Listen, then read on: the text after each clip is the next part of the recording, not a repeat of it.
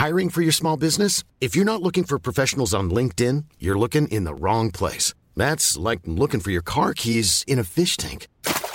LinkedIn helps you hire professionals you can't find anywhere else, even those who aren't actively searching for a new job but might be open to the perfect role. In a given month, over 70% of LinkedIn users don't even visit other leading job sites. So start looking in the right place. With LinkedIn, you can hire professionals like a professional. Post your free job on linkedin.com slash people today.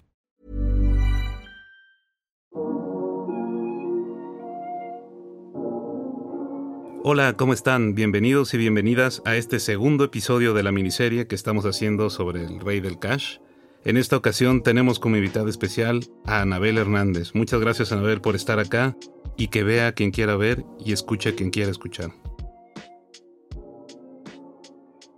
Hola amigos, bueno, estamos aquí en el tercer capítulo del Rey del Cash y ¿qué creen? Tenemos una súper invitada, no saben, una de las mujeres más valientes de las periodistas de investigación con un renombre internacional que yo la admiro profundamente, me siento muy orgullosa de ella y de que me brinde su amistad. Tengo todos sus libros, además, soy su admiradora.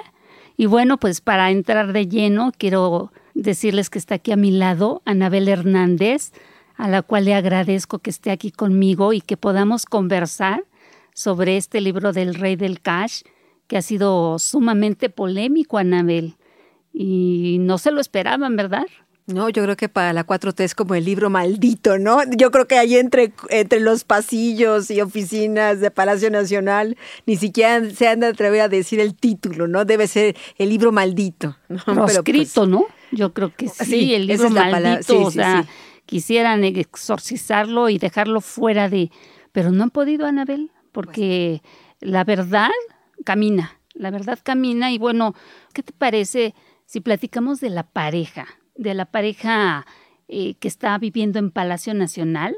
A ellos les encantaría o les encanta que les llamen la pareja imperial, porque verdaderamente se sienten el emperador y la emperatriz. O sea, un poco de un remix de Carlota y Maximiliano, pero a la 4T. A la 4T. se sí, puede llamar este, este cóctel extraño? Extraño, pero sí al estilo de la 4T, que ya sabemos cuál es el estilo que nada que ver con aquella época de Maximiliano y Carlota.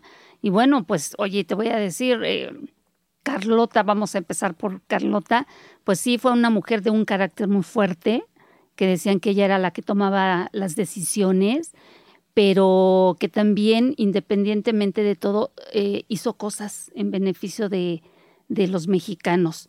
No así la señora que está en Palacio Nacional, que se ha portado muy insensible, que ha sido una mujer que dijo que cero protagonismo, que iba a ser totalmente alejada del poder, que iba a estar marginal, así lo dijo. Y bueno, pues no ha sido así. O sea, ella ha tomado un papel muy relevante eh, junto al presidente. Yo podría decir que es su consejera de día y de noche y pues muchas de las ideas, incluso de los pleitos internacionales en los que se ha metido el presidente, pues han sido provocados por Beatriz. ¿Tú qué piensas, Anabel? Bueno, es interesante eh, realmente analizar eh, el papel histórico que tienen estas parejas presidenciales en México, ¿no? Por desgracia vivimos en un sistema presidencial que yo creo que si tuviera que replantearse una reforma política o o una reforma electoral tendría que comenzarse por ahí, porque este sistema presidencial es arcaico, retrógrado, propicia demasiado concentración de poder en una sola persona y cuando esta persona no es idónea, no hay poderes que puedan ser un balance, ¿no? Que por desgracia, pues no idóneos pues están acumulados en la historia de México, ¿no? Estos presidentes que, que, no, que no sirven para México, ¿no? Y bueno, yo podría hablarte particularmente pues de las tres últimas, eh, penúltimas parejas presidenciales que las investigué, ¿no? Y creo que este marco de conocimiento permite analizar ahora a la señora Beatriz Gutiérrez, ¿no? Por ejemplo, eh, hay quienes dicen, quienes piensan, no, pero pues es que es vida privada, eh, las relaciones sentimentales entre el presidente y sus esposas, ¿no? Y bueno, en los estándares de periodismo internacional no es así porque, porque incluso en las dictaduras, en los regímenes autoritarios, eh, qué decir, el, eh, Hitler, Pinochet, pues, las esposas, las esposas, las amantes tenían un papel fundamental en, en, las tomas de decisiones de estos hombres, ¿no? Y por eso es importante analizarlas y por eso es importante conocer este tipo de influencia. Vicente Fox, no se puede explicar Vicente Fox sin, sin Marta Sagún, la coyota, porque hacía coyotaje ahí en Los Pinos, ¿no? En la cabañita presidencial. La historia del Toalla Gate que descubro yo y que publico en, en el 2001, que fue el primer escándalo de corrupción del gobierno de Vicente Fox, esas toallas costosísimas no se hubieran comprado. Así de sencillo, si Fox no se hubiera casado y hubiera tenido primero como pues como pareja sexual, sentimental a Marta y luego se hubiera casado con ella y luego hubieran comprado el ajuar eh, de, la casa presidencial con, con, costo al erario público. Y luego tenemos, por ejemplo, el tema de, de esta Margarita Zavala, ¿no? Cómo iba a sacar de las cantinas a Felipe Calderón. Esa es la historia no se puede no contar esto, porque que Felipe Calderón tuviera problemas con el alcohol, pues perjudicó también en su gobierno. Y esta situación entre él y Margarita, ¿no? Pues que Margarita no podía influir eh, pues positivamente en él, ¿no? Pues él, él era, pues tenía sus vicios y basta, ¿no? Y esta relación entre Margarita y Felipe Calderón, pues fue una relación muy viciada, ¿no?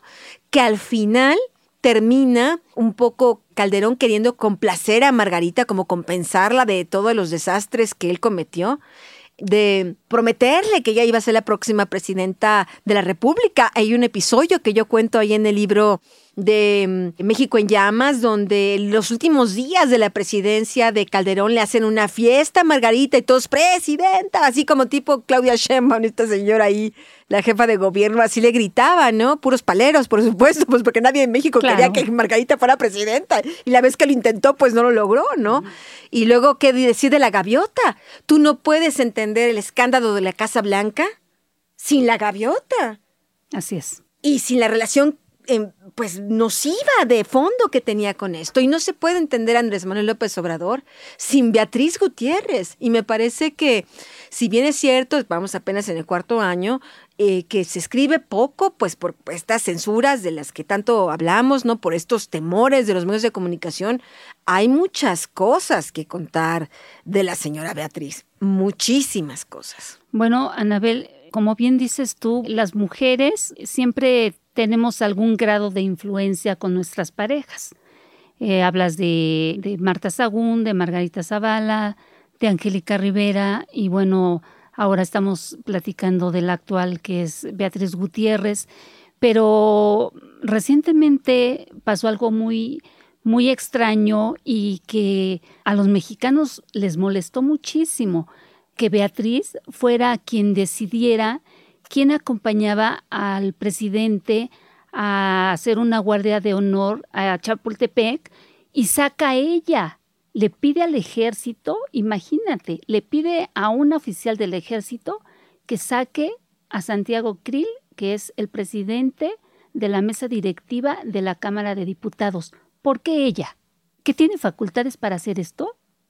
Pues no, evidentemente ella, porque es la parte esencial de la pareja presidencial. Ella, porque yo he hablado con embajadores de diferentes países, más o menos desde el 2019, y hablaban de cómo ella llamaba y cómo daba instrucciones a los representantes culturales. Había decidido prácticamente todos los representantes culturales que están en las embajadas de México en cualquier país del mundo son gente de Beatriz y es ella la que trataba de incidir incluso a través de la cultura en las relaciones bilaterales entre los países. Entonces estamos hablando de una mujer que en realidad ha tenido muchísima influencia, pero un poco pues al estilo 4T, o sea, en la hipocresía, ¿no? Yo digo que no quiero ser primera dama, pero debajo de la mesa pues hago un montón de cosas, ¿no? Eh, no solo ejerciendo esta cultura, repito, retrógrada de este poder presidencial de esta primera dama, ¿no? Entonces,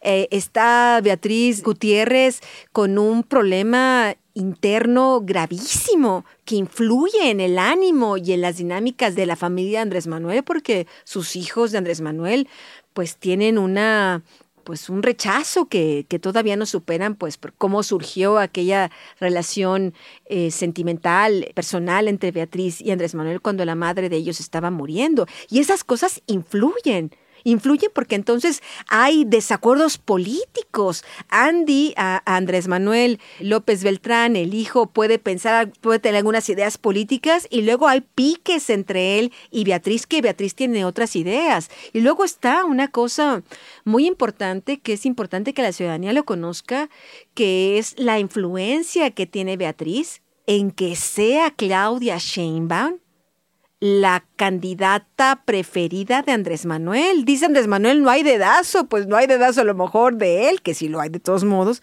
pero pues el dedazo de la señora Beatriz, que ella le hace el caldo gordo a Claudia, que se fotografía con ella, pues abusando un poco de su papel de... De esposa. De esposa, exprimiendo políticamente ese papel.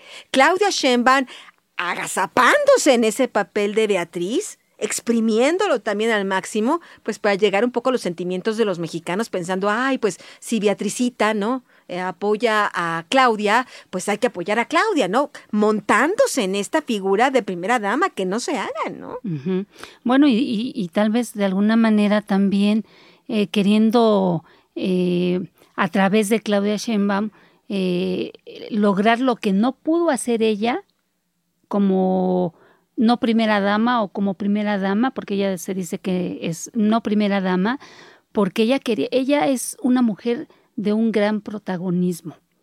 Yo que la conocí de cerca, no es una mujer discreta, no es una mujer eh, que le guste estar tras bambalinas, no, a ella sí le gusta el protagonismo, a ella le gusta estar enfrente, no, ni siquiera al lado, le gusta estar enfrente. Entonces, todo esto eh, este, me lleva a pensar que todos estos hombres que hemos tenido como presidentes de la República son débiles, son hombres que no saben manejarse por sí solos, o sea, sí necesitan ese matriarcado, ese, esa clase de mujeres que los absorben, que les gusta el poder, que son ambiciosas, que quieren eh, incluso hasta estar por encima de ellos? A ver, yo no, yo, yo tengo otra lectura. Yo creo que estos hombres, pues tampoco los podemos hacer víctimas, ¿no? Pues estos toman sus decisiones, pues porque son así, han sido así. Yo creo que aquí el tema es que se buscan afines. Andrés Manuel se buscó a alguien afín, y, y, y, Calderón, pues también afín con Margarita, porque a veces Margarita también terminaba ahí en las cantinas con, con Calderón, de acuerdo a las narraciones de testigos directos de los hechos, ¿no? Eh, eh, eh, pues Fox era corrupto, no es que Marta lo hizo corrupto, pero dos corruptos juntos, pues imagínate, ¿no? Aquí estamos en dos figuras que además de ambiciosas, son muy autoritarias. Y entonces el autoritarismo de uno se alimenta del autoritarismo del otro. Y es, por eso yo creo que, si bien es cierto, Andrés Manuel López Obrador tiene sus propios defectos y tú lo narras abiertamente y muy claramente en el libro El Rey del Cash, no hay duda de que la propia personalidad muy afín a la de Andrés Manuel de Beatriz empeora la situación. No es que la crean, yo no creo que estas mujeres creen la situación, sino que la empeoran porque pues se, se amoldan. Estas mujeres no tienen nada de feministas. Todas estas primeras damas de las que estamos hablando, pues crecieron en este sistema patriarcal, ¿no?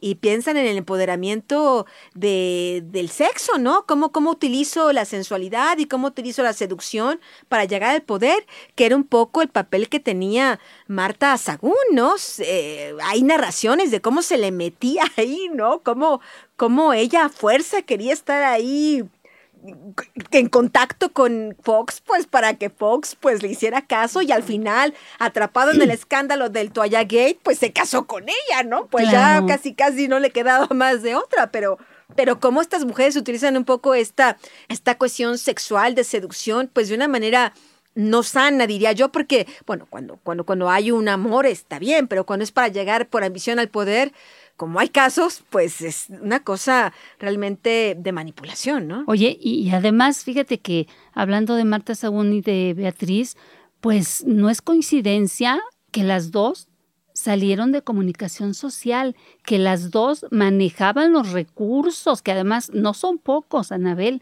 sino son multimillonarios los recursos que se manejan para los medios. Entonces, tanto Marta como Beatriz Gutiérrez tenían la facilidad de que por manejar esos recursos tenían el picaporte abierto de la puerta del candidato para entrar y salir y a la hora que ellas quisieran y bueno, pues como dices tú lanzaron sus redes, ¿verdad? Que eso finalmente fue lo que lo que hicieron ambas pues dijéramos que realmente sí se podría hacer un símil de esta manera. Eh, Marta entra como vocera del gobierno de Vicente Fox cuando era gobernador de Guanajuato, ¿no? Y pues ella deja a marido y deja todo pues para montarse en otro tren, ¿no? Y bueno, sí, yo sí veo una dosis de oportunismo, ¿no? Y lo digo, por supuesto, en el marco de, de una situación respetuosa de género, pero cuando uno ve las circunstancias, y sobre todo cómo estas mujeres usan ese poder de cónyuges del presidente, pues es ahí donde cabe la palabra el oportunismo, ¿no? Que hay en estas personas que aprovechan su rol de compañeras sentimentales para tener un rol político. Claro, claro. No, y fíjate que ahora con el libro del Rey del Cash, eh, pues ha habido muchos comentarios, incluso ah, eh, críticas hacia mi persona en ese sentido, porque me dicen que hablar de Beatriz Gutiérrez es violencia de género. Y entonces yo les dije, a ver, desde que una mujer asume el papel de ser ya una figura pública, pierdes privacidad. Pero además, la violencia de género para mí es que les hayan quitado las guarderías a las mamás, que no les den los servicios médicos a las señoras que tienen cáncer, que a los niños los hayan dejado igual sin medicamentos. Eso sí es violencia de género, no el que hable uno de una mujer que bueno, supo mover este su sensualidad, como dices tú, para poder estar con el hoy presidente, ¿no? Entonces, yo creo que, que Beatriz es una mujer muy parecida, como decías, al presidente López Obrador porque también tiene los mismos sentimientos. Es una mujer que tiene mucho rencor, que tiene mucho resentimiento, que es fría. Y yo pienso que todo esto que se le ha acumulado a ella tiene que ver con que no logró lo que ella quería, lo que ella pensaba que iba a hacer siendo presidente de la República, porque Beatriz quería ser artista, quería ser cantante, quería ser escritora, quería ser autora, quería ser poeta. Y bueno, de todo eso que ella buscaba, pues no se le ha concretado absolutamente nada. Y lo peor de todo, Anabel, déjame decirte, es que tocando el tema de, las toallas de Marta Sagún, que fue pues corrupción, bueno, en este caso, Beatriz Gutiérrez, que dice que no es la primera dama, que no tiene ningún puesto en el gobierno federal, pero sí le dan un presupuesto anual de casi 40 millones de pesos para mover sus cosas. Y ella dice que es para mover su inquietud por la lectura, que incluso pues ya viste que anda diciendo y les anda recomendando a los chicos así les dice ella, a los chicos del crimen organizado, que para que no se metan en problemas, que se pongan a leer un libro. Que compren sus libros. Que compren sus libros, así, sus libros, ¿no? Entonces, también ahí hay corrupción, Anabel. Yo creo que eh, es muy importante poder comentarle al auditorio, porque luego hay una falta de memoria. Este cuestionamiento a las primeras damas es una cuestión que venimos haciendo los periodistas no de ahora, sino desde hace muchos sexenios, ¿no? Eh, yo en particular, eh, en el sexenio de Fox, de Calderón, de Enrique Peña Nieto, ¿no? Son cosas que deben ser normales y sanas porque es parte de la democracia. En, e, en el momento en que estas mujeres aparecen y usan ese poder político o aceptan ser instrumento político, desde ahí pues ya son objeto de supervisión y de análisis. ¿Cuándo Beatriz rompe este cerco? Yo me acuerdo, y tú corrígeme, pues porque tú viste mucho más de cerca eso, yo me acuerdo que todavía en la campaña presidencial de 2006, ella era pues como con un bajo perfil y todavía en el 2012 me acuerdo que ella en alguna entrevista dijo mejor que no gane, mejor que no gane de su propio marido. Pero es ya en la tercera es la vencida, ¿no? Ya en la echemos toda la carne al asador, utilicemos todos los instrumentos posibles para ganar que Andrés Manuel la usa políticamente y están estos spots eh, de ella cantándole, ¿no? Y, y como si fuera una, una, pareja muy romántica y entonces ella está en los templetes y lo abraza y la gente les compra esta historia de amor.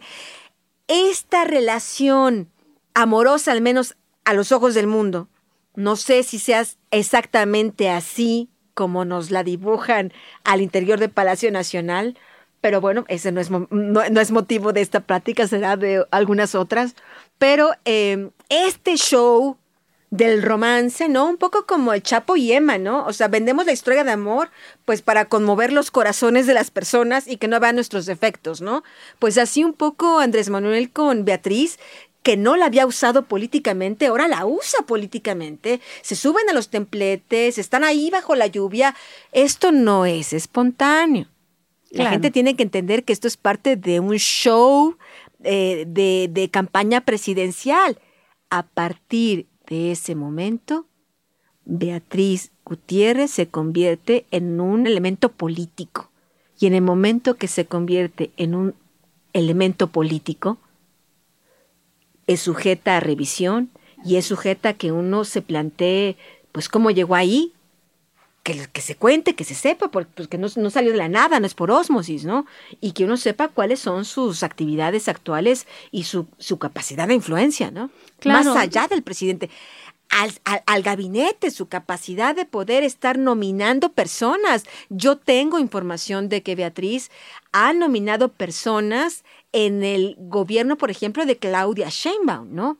Y en otros. Bueno, pues ahí tiene a, en el gobierno de Claudia Sheinbaum, tiene a, a la esposa de su papá en un, en un cargo de primer nivel con un salario de más de 100 mil pesos, ¿no? por decir algo. Por decir algo, pero bueno, mira, este 2006 tú decías eh, tenía un perfil bajo, eh, sí, lo tuvo definitivamente, pero no porque ella quisiera, lo tuvo porque las circunstancias no eran las apropiadas para ella, puesto que los hijos no la querían, Anabel.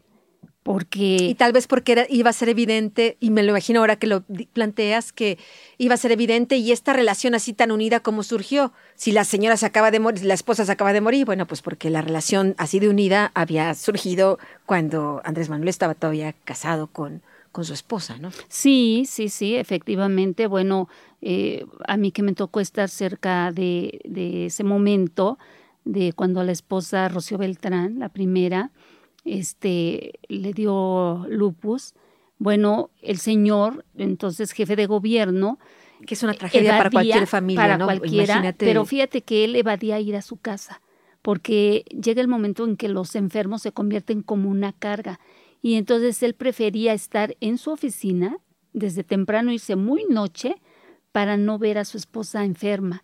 Y entonces, bueno, pues tenía ahí cerca a la directora de difusión, que era Beatriz Gutiérrez, y pues quién era la que, como te decía, pues entraba porque manejaba los recursos. Y bueno, pues se hablaba de que era quien realmente le daba el consuelo que en ese entonces necesitaba el presidente Luego, cuando se dan cuenta, se corre el rumor de que eh, había una relación entre ellos Yo me acuerdo que en aquella época tú, ya nos, tú y yo ya nos conocíamos y me platicabas, me platicabas un poco de esto. Yo tenía curiosidad porque en ese momento yo estaba pues eh, investigando el tema de Marta Sagún y yo me recuerdo mucho cuando me platicabas esto. Sí, me lo recuerdo. Sí, sí, efectivamente, sí. Y entonces Beatriz, cuando sale el problema de, de los hijos y que se enteran de que su papá tenía una relación no confirmada con Beatriz Gutiérrez, bueno, pues es cuando decide Andrés Manuel sacarla, pero te voy a decir una cosa, que era un rumor a voces entre todos los que trabajábamos en el gobierno, pero fue la propia Beatriz Gutiérrez la que se encargó de que verdaderamente nos enteráramos de que efectivamente ella era la buena. Ella era la novia. Porque te recordarás que en aquel momento la revista Quién esta que esta revista del corazón, le planteaba cuatro hipótesis de parejas sentimentales Andrés Manuel. ¿Quién era? Ana Colchero. Edith González. Edith González, que en realidad era pareja de Santiago Krill. Y esta Ana Lilia Cepeda, ¿cómo se llama? Eh, sí, que era la directora de comunicación social. Y Beatriz, ¿no? Tal vez, y lo digo hipotéticamente, pues porque no lo sé, tal vez por eso, para aclarar dudas, eh, tal vez Beatriz es que decía, no, no, no, la buena soy yo, no sé, ¿tú qué piensas? Porque yo me acuerdo que fue muy comentada esta, esta revista y repito, no es una cuestión de chisme o cosas, sino son personajes políticos que lo que toman de decisiones en sus vidas privadas nos habla de diferentes aspectos importantes incluso psicológicos, anímicos, éticos, que al final siempre, y te lo digo porque eso para mí, eh, yo sí he estado muy vigilante de estas relaciones personales, no solo de los presidentes, sino de gobernadores, diputados, porque estas relaciones personales influyen. Esta manera de ser de los servidores públicos en lo privado al final siempre influye en lo público. ¿Por qué? Porque los seres humanos, pues no es que tú seas uno en tu casa o con tus hijos y de pronto te conviertas en otro cuando sales de ahí y vas a la, esfera pública. Es el mismo ser humano. Por ejemplo, el tema de Vicente Fox, lo ofensivo, lo humillante que incluso él era con sus propios hijos adoptivos, de una manera realmente, no le mencionaré aquí, está en mis libros, cómo se refería a ellos, cómo a veces les echaba en cara su adopción. Eh, cuando uno ve cómo gobierna, dices, pues sí, indolente, insensible, cruel. El gobierno de Vicente Fox fue un gobierno muy insensible con las causas sociales y pues porque tú no puedes pedirle al olmo que te dé peras, ¿no?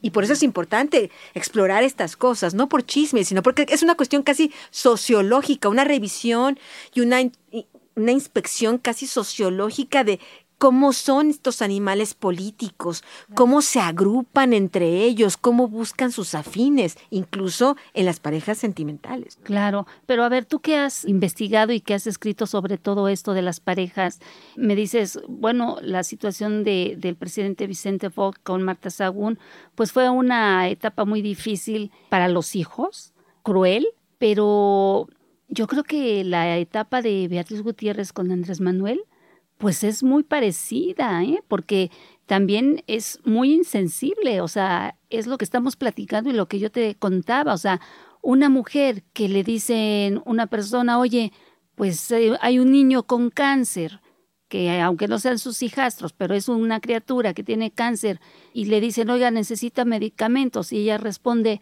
tú eres médico, pues tú ayúdalo. ¿Cómo te habla de una mujer que teniendo el poder de poder ayudar a los mexicanos, a las mujeres, a los niños, despóticamente dice, pues salud tú, porque yo no soy médico. Yo creo que esto que estás abordando es interesante porque de nuevo nos habla de la influencia natural, intrínseca, que puede tener una pareja, sea hombre o mujer, con su, con su pareja, ¿no? Y a mí sí me ha llamado mucho la atención este desapego, esta este desinterés, esta frialdad de, de, Beatriz hacia los feminicidios, ¿no? En este sexenio han muerto, han sido asesinadas muchísimas mujeres, ¿no? de manera violenta, de manera infame. No ha habido justicia y me refiero, pues estos son delitos del foro local, ¿no? Y bueno, cuando las madres se reúnen y exigen justicia, lo que se encuentran en Palacio Nacional no es una primera dama, una mujer que dice, ok, quiero escucharla, sino son estas barreras de metal, ¿no? O cuando están las madres de los desaparecidos, no hay un consuelo, no hay una palabra, no hay, la escucho, independientemente incluso de su papel como, como primera dama, la escucho, quiero escuchar qué es lo que qué es lo que estas personas están sufriendo como una verdadera empatía. No hay empatía real, hay show, hay hipocresía. Ahora que el presidente habla de hipocresía, pues bueno, eh, no hay empatía. Tú no ves realmente, y diría yo, al propio Andrés Manuel, mirando su rostro realmente, cuando él habla de los pobres, lo habla como sketch, lo habla en automático, no habla como una persona que realmente le duele México, ¿no? Por ejemplo, a mí me duele México. Me duele profundamente cada injusticia, ¿no? Pero yo no veo a una primera dama ni a un presidente de la República que sean empáticos con esta injusticia. Y repito, pareciera ser el ADN, porque tendríamos que decir, siendo honestos, porque no son los únicos no, no es la única pareja presidencial con esta característica, característica sino son todos, ¿no? Me parece que ahí hay algo mal retorcido en la esencia de, de la clase política, en cuando estos políticos llegan al poder, pues sin, sin sensibilidad, sin humanidad, ¿no? Pero además, esta pareja, pues ha utilizado, su lema ha sido primero los pobres. ¿No? Y entonces esa insensibilidad. Primero los pobres, pero dime cuándo Andrés Manuel o Beatriz se fueron a parar a la línea 12 del metro y a hablar con los pobres, con la gente más, más desprotegida económicamente que murió ahí en Tláhuac. Ni una flor. Nunca, nunca. Ni y saludar, oír y decir, pues lo sentimos mucho. Bueno, pues no hasta fue a inundar este parte de su territorio allá en Tabasco y a quién inundó, pues a los más pobres. Entonces estamos hablando de realmente, y es importante decirlo porque luego la gente como que no se recuerda. Las personas que utilizaban esa línea 12 del metro eran de las delegaciones más pobres que era Tláhuac, Milpa Alta, eh, gente que tiene que viajar kilómetros y kilómetros, horas vida que uno, que uno, que uno ocupa ahí para transportarse y en vez de darles un transporte digno, pues les vale gorro y que eso se caiga y no importa, no importa y ni siquiera fue. Y dijo al carajo, ¿te recordarás? Sí, al carajo. Sí, y no había una primera dama que decir, ni siquiera decir, ok, tú al carajo, pero yo sí voy.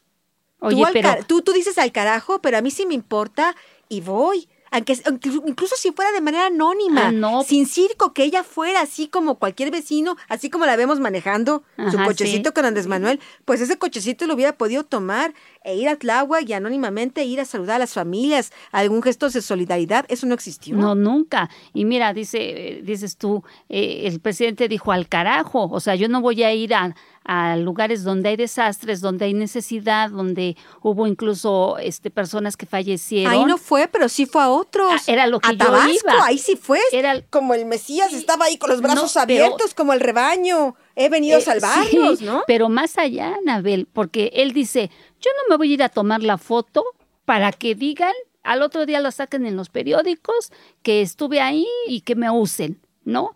Pero ¿qué tal para irse a retratar con la mamá del Chapo Guzmán, el presidente?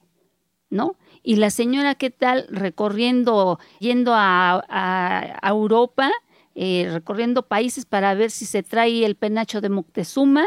pero nunca se acercaron cuando la pandemia, nunca fueron a ver a, eh, en los hospitales qué se necesitaba. O sea, realmente es una pareja totalmente... Indolente. Hay una indolencia profunda que se contrapone totalmente, que contradice lo que dicen en palabras. ¿Es narrativa, para, Anabel?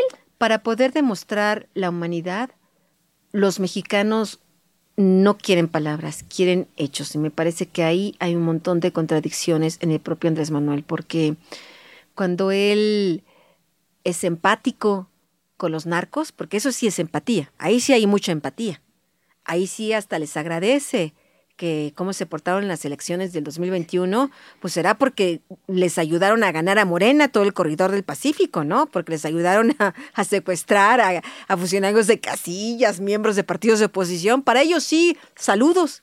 Para ellos sí, agradecimientos, para ellos sí, eh, muchachos, eh, pórtense bien, ¿no? Para ellos eh, son seres humanos que tienen derechos humanos, ¿no?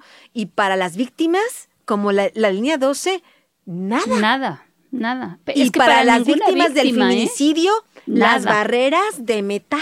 Así es. Y para las víctimas inocentes que son secuestradas, extorsionadas en este país, para ellos no hay empatía. Es la empatía para los mercenarios, para los victimarios, no para las víctimas.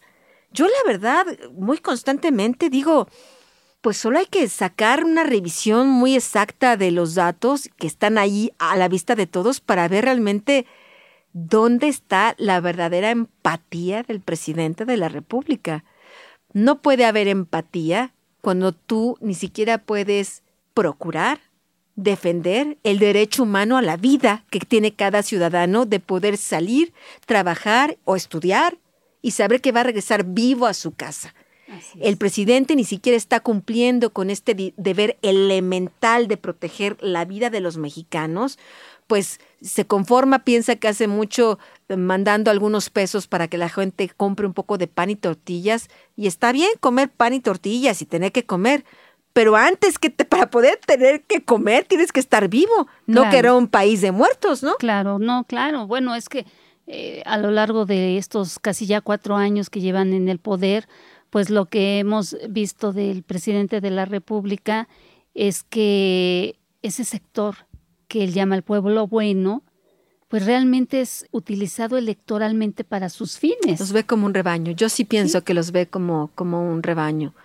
Y creo que ahí toca, en esencia, tu libro El Rey del Cash, de esta otra cara de la moneda, la gente, la propaganda política, los medios de comunicación vendidos, los personeros, los bots que, que manipula la 4T, etcétera, etcétera, inventan a través de la propaganda, que es un instrumento que existe desde hace siglos, ¿no?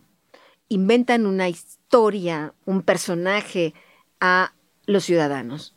Tu libro nos hace ver qué hay detrás de esa propaganda, qué hay detrás de este maquillaje nos hace ver al presidente al desnudo. Y creo que es eso, querida Elena, lo que tanto les ha molestado. Y creo que es esa una aportación fundamental. Y bueno, yo como ciudadano te le agradezco que nos haces ver la otra parte sin maquillaje, sin propaganda. Y es una parte que, que no gusta, que no gusta. Sea uno simpatizante o no simpatizante, yo misma no, diría que soy simpatizante, tampoco soy contraria, simplemente soy una ciudadana independiente. Duele, incomoda. Y si incomoda a uno como ciudadano ver realmente de qué está hecha esta persona, el pragmatismo del fin justifica los medios, robemos para llegar al poder, ¿no? Saquemos a los pobres, para proteger a los pobres, pues bueno, es una contradicción eh, eh, realmente que no permite creer ni una palabra de este gobierno. Así es. No, y no solamente, bueno, eh, como dices tú, desnuda esa personalidad engañosa del presidente, sino desnuda este libro pues a la pareja presidencial. O sea, porque como dices tú, caminan de la mano, toman decisiones juntos, porque ella muere. Entonces es desnudar y decir la verdad de esa pareja que está amurallada en un palacio nacional, gozando las mieles del neoliberalismo, de todo esto que deja el dinero, pero que tanto critican a Anabel. Yo creo que, que Beatriz Gutiérrez, aún hay mucho que hablar de ella. Hay ¿Cómo, muchas crees que pasa la historia de, cómo crees que pasa la historia, Beatriz? Yo pienso que como ocurre en estas parejas, pues eh, están entrando ya en una situación de descomposición. Y yo sí pienso que, mm, para sorpresa de algunos, tal vez al final también descubran que ni siquiera esa historia de amor o esa historia de supuesta unión entre ellos es verdad. Porque hay quienes dicen que ni siquiera eso es real. Hay una anécdota en el libro donde narro yo que Beatriz le dice que no sirve ni para utilizar un celular, ¿no? Entonces lo regaña. Cuando nadie sabe, bueno, al candidato presidencial, al presidente lo regaña la esposa. Entonces, sí hay mucho que contar, yo creo que, que todavía de ellos nos va a dar para seguir observándolos, como dices tú, y que no se tome esto con, a mal, sino como... Como una rendición de cuentas a la que están obligados. Claro, están viviendo del erario claro. tienen que rendir cuentas. Así es. Entonces, bueno, pues vamos a esperar a ver qué pasa con, con esta pareja eh, presidencial, aunque a ellos les gustaría que le llamáramos la pareja imperial, pero hay camino, hay camino y desgraciadamente hay que aguantarlos, porque no nos hacen felices a los mexicanos. Yo pienso que México debe entrar ya en una etapa de resistencia. No hay que aguantarlo, sino hay que resistir, pero resistir de manera construyendo, construyendo un país en donde personas como esta pareja, personas como expresidentes anteriores, no deberían de vivir. Así es, Anabel. Pues te agradezco mucho, Anabel, esta plática, esta conversación sobre la pareja presidencial que vive en un modesto Palacio Nacional lleno de lujo. Pagado con nuestros impuestos. Y además pagado por nuestros impuestos. Y creo que son 8 millones de pesos mensuales los que se gastan en limpiar y en las habitaciones y todo eso. Entonces, bueno, pues fue una plática muy, muy este, enriquecedora contigo. Y fue un placer, este, como siempre, pues tener esa conversación con una mujer que sabe mucho, que ha estudiado mucho, que ha investigado mucho y que conoce eh, el ADN de todas estas parejas que han estado gobernando nuestro país. Gracias por la invitación, querida Elena. Al contrario,